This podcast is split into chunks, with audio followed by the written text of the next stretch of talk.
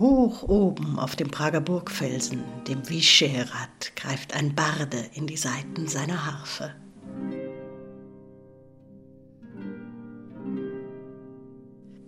Er schaut über das Land, blickt zurück auf seine große Geschichte.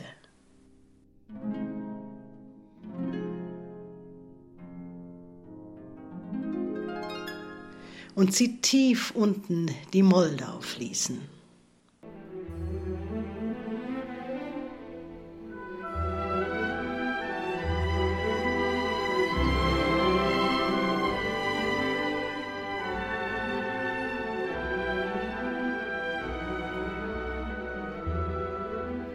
Die Moldau ist das berühmteste Werk von Bedrich Smetana.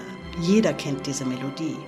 Doch ist sie nur eine von sechs Tondichtungen, die Smetana in seinem Zyklus Mavlast, mein Vaterland, vereint hat.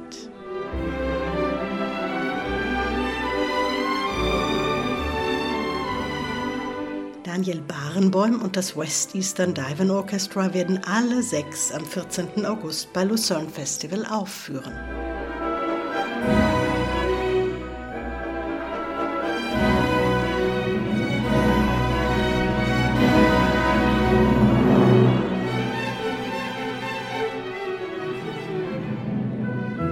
Mit volksliedhaftem Melos und einem Klangzauber ohnegleichen besingt Smetana in Mavlast die Schönheiten seiner Heimat.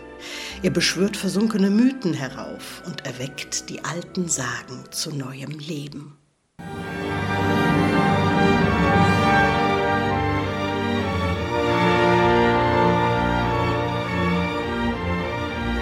Die Natur in Böhmens Hain und Flur ist gewaltig und betörend.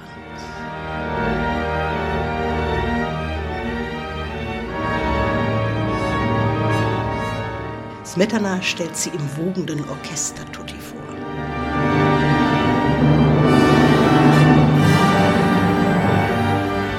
In dieser Landschaft waren auch die Hussiten zu Hause, eine religiöse Bewegung, die sich nach dem hingerichteten Reformator Jan Hus benannte. Ihnen widmet Smetana die letzten beiden Teile von Mavlast. Und dabei bringt er prominent den Hussitenchoral zum Einsatz. Der beginnt mit dieser Einleitung.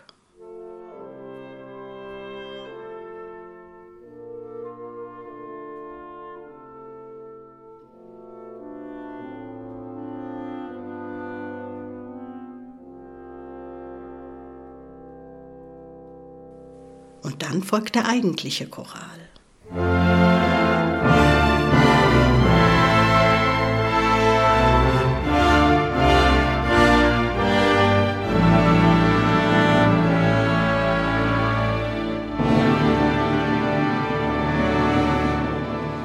Im Finale von Mavlast fusioniert Smetana diesen getragenen Choral aber mit einem munteren böhmischen Marsch, eine hinreißende Idee.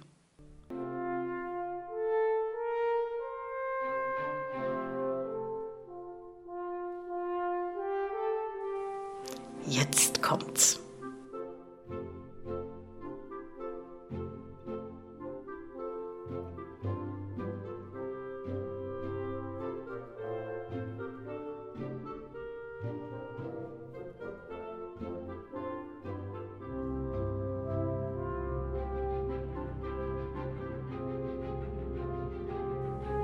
Smetana war in diese Idee wohl selbst ganz verliebt denn er steigert seinen Marsch unaufhörlich. Er setzt ihn ins strahlende D-Dur, lässt ihn lauter werden und zieht das Tempo an, bis er in vollem Forte jubelnd vom ganzen Orchester intoniert wird.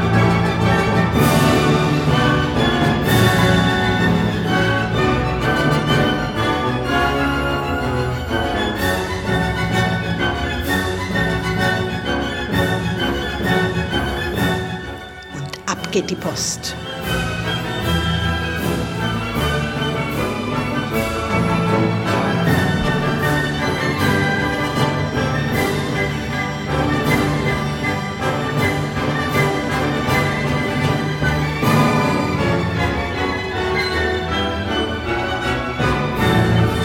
Ganz am Ende Ende überblendet Smetana seinen schmissigen Choralmarsch dann auch noch mit den Akkorden, die am Anfang des Zyklus von Baden auf der Harfe angestimmt wurden.